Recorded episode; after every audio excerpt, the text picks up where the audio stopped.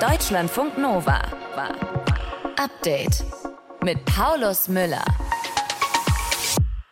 Wir haben ja hier eine Situation, für die es überhaupt keine Blaupause gibt. Also dass ein Kernkraftwerk Gegenstand von Kampfhandlungen ist, dass es seit Monaten durch eine militärische Macht eines fremden Landes besetzt und kontrolliert ist, das ist ein absolutes Novum. Heute sind die Kontrolleurinnen und Kontrolleure der Internationalen Atomenergiebehörde in Saporica angekommen, sollen an einem Tag checken, wie es um die Sicherheit des AKW in der Ukraine steht. Sebastian Stransky, den wir gerade gehört haben von der Gesellschaft für Reaktor- und Anlagensicherheit, erklärt uns gleich mal, wie man sowas kontrolliert und ob ein Tag da überhaupt reicht. Außerdem, die Ampel hat sich besprochen. Die Regierung arbeitet sehr gut zusammen, wie man auch hier in Meseberg sinnlich erfahren konnte. Das war sehr freundschaftlich und sehr konstruktiv. Die Bundesministerinnen und Minister von SPD, Grünen und FDP sind zusammengekommen, um die wichtigen Entscheidungen der nächsten Monate zu bequatschen. Was rausgekommen ist, hören wir gleich. Außerdem hören wir, warum der Brexit Bands vor Probleme stellt. Das und mehr im Update heute mit Paulus Müller. Tag. Deutschlandfunk Nova. Nichts. Absolut nichts. Schweigen. Wir erinnern uns noch ne, an die Koalitionsgespräche im Herbst. Ja, vorher hatte die Bild-Zeitung offenbar bei solchen Veranstaltungen eine Direktleitung. Bei der Ampel aber dann Schweigen. Und äh, die Ampel war richtig stolz drauf. Das Konzept Stillschweigen setzt sich offenbar weiter durch. Heute hat das Bundeskabinett seine Klausur in Schloss Meseberg in Brandenburg beendet. Es ging darum, die wichtigen Themen für die nächsten Monate zu besprechen. Sicherheit, Energie, Entlastungen für Bürgerinnen und Bürger. Aber Aglaya Dana aus dem Deutschlandfunk Nova Nachrichtenteam, auch diesmal ist nicht nichts durchgesickert so richtig, was die Regierung genau plant, oder? Ja, genau, das stimmt. Und das Thema Entlastung ist ja für viele Menschen wirklich relevant. Die wollen ja wissen, was da jetzt kommt. Ne? Also weil die Preise steigen, Energie, Lebensmittel, alles wird teurer. Da will man schon wissen, wo vielleicht Unterstützung mhm. kommt. Aber genau zu diesem Thema haben sich Kanzler Olaf Scholz, Vizekanzler Robert Habeck und Finanzminister Christian Lindner ziemlich bedeckt gehalten. Die haben am Vormittag vor dem Schloss Meseberg eine Pressekonferenz abgehalten und da sollten ja eigentlich die Ergebnisse der zweitägigen Klausur präsentiert werden. Also zum Thema Entlastung hieß es da von Scholz nur, das dritte Entlastungspaket kommt bald und an den Details wird noch gearbeitet. Dass Sie davon nicht so viel mitbekommen haben, macht mich professionell stolz. ja, also man hört, Geheimhaltung war vereinbart worden. Die Diskussionen sind vermutlich kontrovers verlaufen, das muss man sagen. Gerade die FDP hat ja im Vorhinein schon gesagt, ne, das Paket, das soll bloß kein Sammelsurium werden, nicht zu viele Maßnahmen, eher einzelne ausgewählte, vor allem Rentnerinnen und Studierende sollten da unterstützt werden.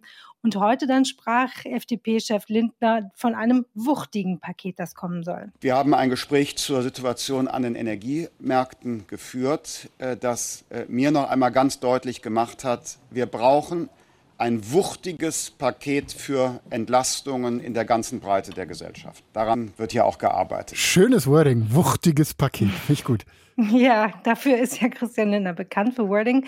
Und in den nächsten Tagen treffen sich dann eben auch noch die einzelnen Fraktionen der Ampelkoalition.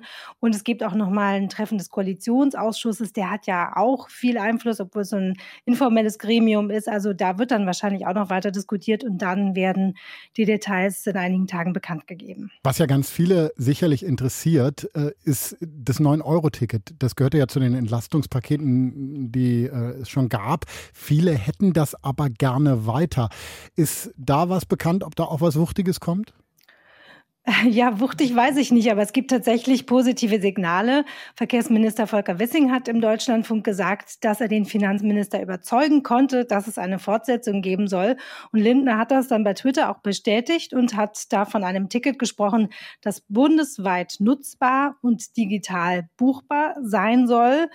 So, genaueres, also wie viel das kosten soll, wann es kommt und so, ist noch nicht bekannt. Ja, dazu also Schweigen, Olaf Scholz stolz. Abgesehen von Entlastungen, was hat die Regierung denn noch vereinbart bei dieser Klausur in Meseberg?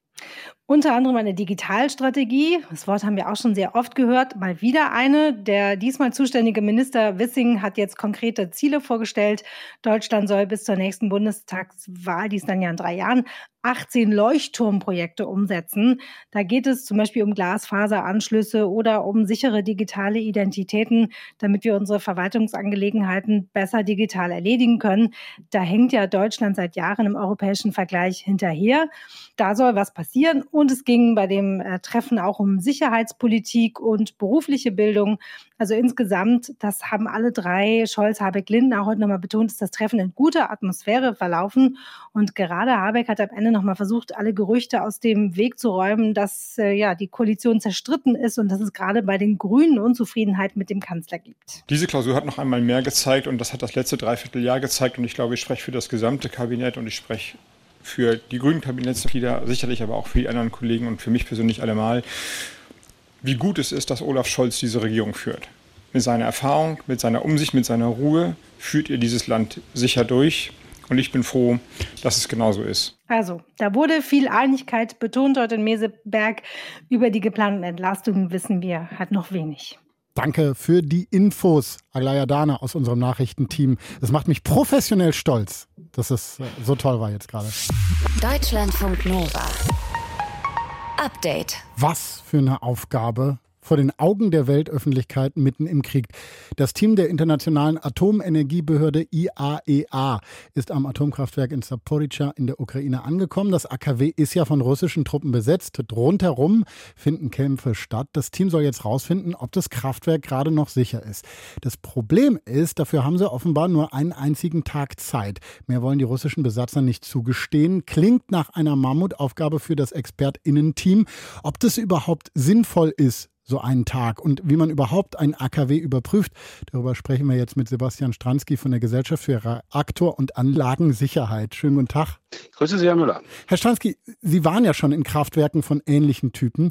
Ist ja. es überhaupt möglich, auch nur ansatzweise an einem Tag rauszufinden, ob so ein AKW sicher ist oder nicht?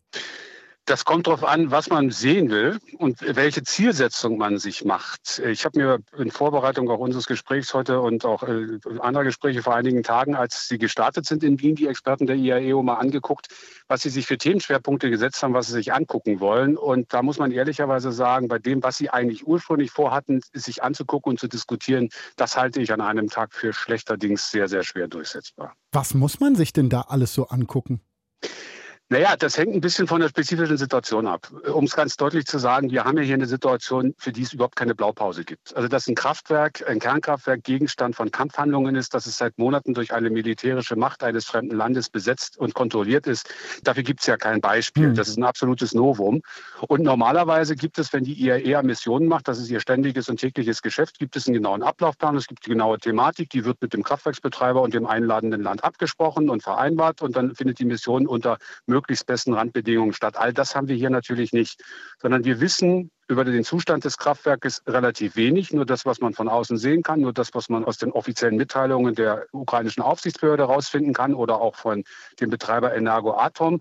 Die Äußerungen der russischen Militärführung und auch der ukrainischen Militärführung, die würde ich jetzt nicht für so äh, ja, also ich würde denen jetzt nicht unbedingt immer vertrauen, das sind Militärs, aber das, was die Aufsichtsbehörde sagt und auch Energoatom sagt, ich denke, das wird schon Hand und Fuß haben. Und insofern ist das Programm, was sich die, die Expertengruppe da gesetzt hat, schon aus meiner Sicht ein sehr, sehr nachvollziehbares Programm. Aber wie gesagt, äh, alleine bei einem Block, und hier an der Anlage stehen ja sechs Blöcke, bräuchte man ein mehrtägiges Programm auf jeden Fall. An einem Tag ist das aus meiner Sicht nur sehr, sehr schwer zu machen. Was machen die da jetzt genau? Haben die einen Geigerzähler in der Hand und gehen damit rum und halten das mal überall nein. hin oder was? Nein, nein. Es ist so, dass Sie vier Punkte bearbeiten wollten. Sie wollten sich zum ersten Mal angucken, welche Schäden hat es denn gegeben durch den Beschuss des Kraftwerkes, beabsichtigten oder unbeabsichtigten Beschuss, das will ich mal außen vor lassen. Dann wollten Sie sich angucken, wie ist der Zustand der Sicherheitseinrichtung. Das halte ich persönlich für den wichtigsten Punkt oder für einen sehr, sehr wichtigen Punkt, weil vom Zustand der Sicherheitseinrichtung hängt es ja ab, ob das Kraftwerk wirklich so betrieben werden kann, dass auch wenn die Reaktoren abgeschalten werden, die äh, Nachzerfallswärme, die in den Reaktoren ja immer noch entsteht, auch wenn sie nicht arbeiten, abgeführt werden kann und die Reaktoren gekühlt werden können. Sie wollten auch mit dem Betriebspersonal reden. Ein ganz wichtiger Punkt. Die Leute arbeiten seit fünf Monaten unter Besetzung, das heißt unter psychisch sehr, sehr anstrengenden Bedingungen. Und sie wollten sich auch noch angucken, was ist mit dem Kernbrennstoff, sprich mit den Brennelementen dort. Also das ist ein sehr, sehr umfangreiches Programm. Und das ist auch mit 13 Teammitgliedern, wie sie da haben, unter der Führung von Herrn Grossi an einem Tag schlechterdings sehr, sehr schwer zu machen. Wie besorgt sind Sie bei dieser Ausgangslage, wenn wir an das umkämpfte Gebiet denken, was es da gibt? Für wie gefährlich halten Sie das alles vor Ort? Besorgt bin ich derzeit nicht. um das ganz deutlich zu sagen, auch wenn das etwas paradox klingt. Wir sind seit Monaten mit der Thematik beschäftigt. Das ist ja auch unsere Aufgabe bei der Gesellschaft für Reaktorsicherheit, die Sachen zu beobachten und unseren Auftraggeber, das Bundesumweltministerium, zu beraten in allen Fragestellungen.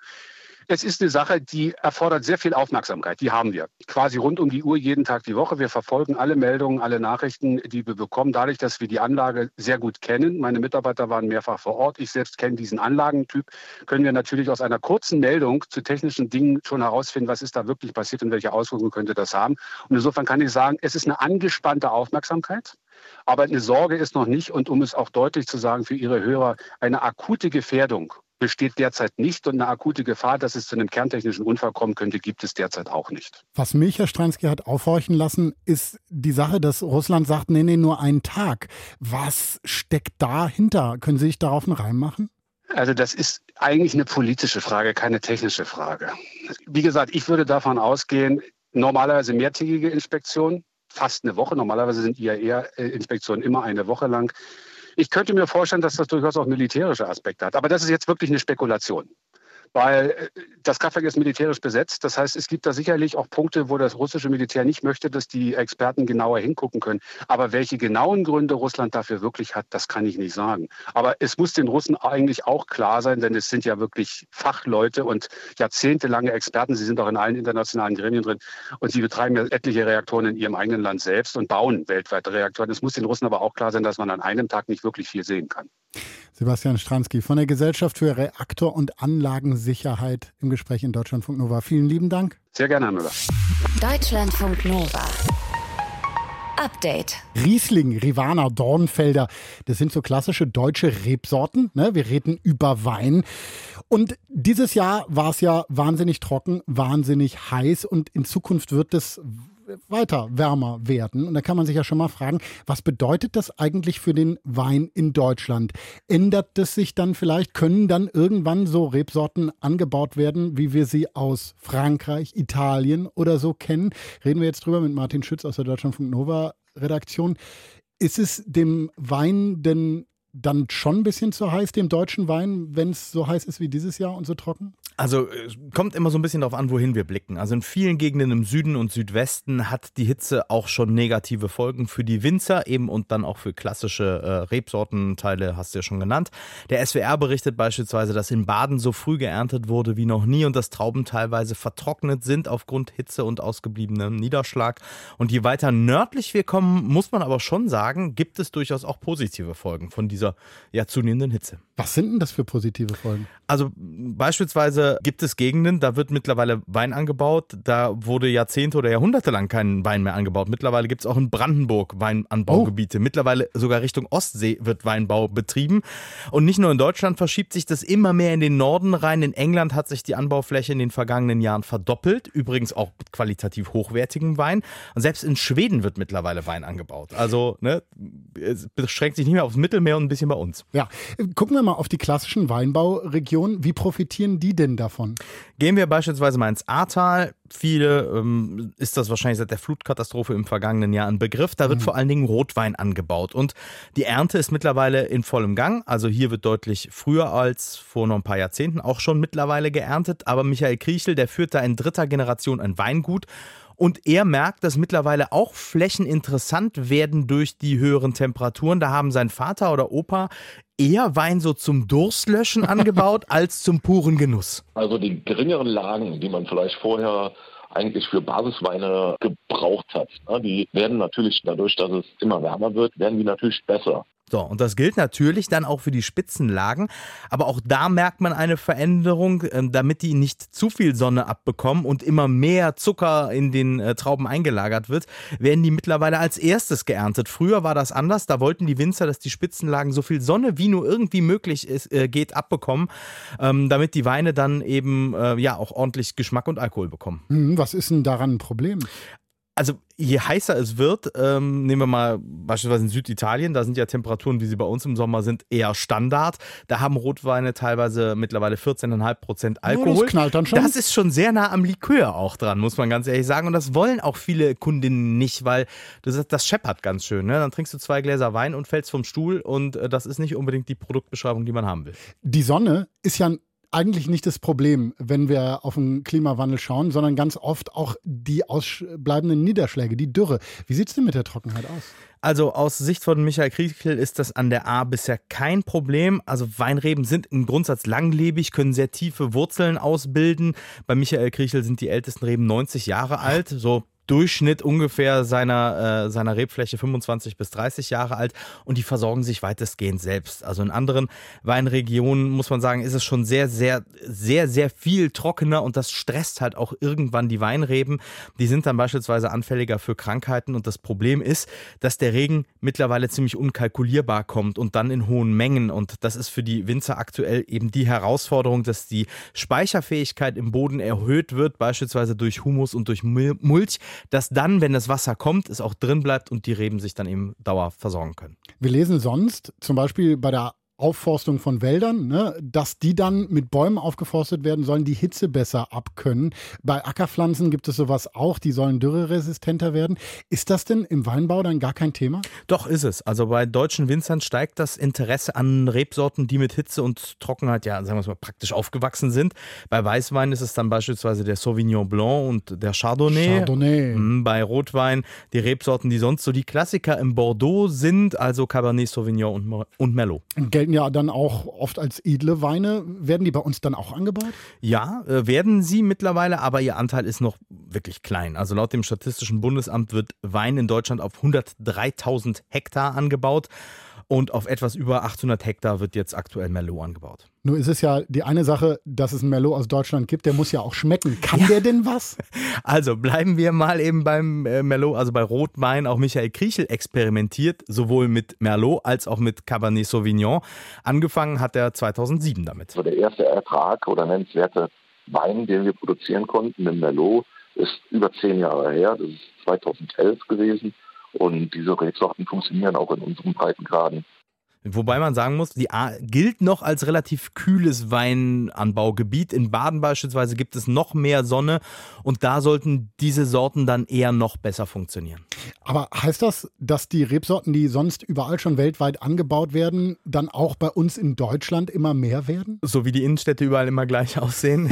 ja, ist ja auch langweilig, ne? Ja, also ich gehe mal im Grundsatz davon aus, dass Winzer alte Reben jetzt nicht mutwillig rausreißen. Die 90 Jahre da stehen, wie du gesagt genau, hast. Genau, und sich halt ja auch seit 90 Jahren ja eben auch äh, Ertrag liefern, äh, um dann endlich mal Chardonnay, Merlot oder Cabernet Sauvignon anzupflanzen. Aber da, wo neu bepflanzt werden muss, ist das sicher ein Thema.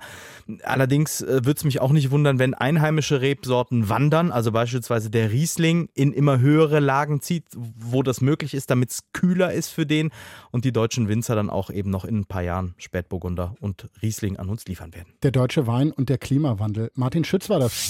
Deutschlandfunk Nova. Update. Durch den Brexit ist vieles komplizierter geworden. Ne? Warenverkehr, Fischerei. Es gibt auf vielen, vielen Gebieten Probleme. Auch auf welchen, die man erstmal dafür nicht auf dem Schirm hat. Zum Beispiel Musik.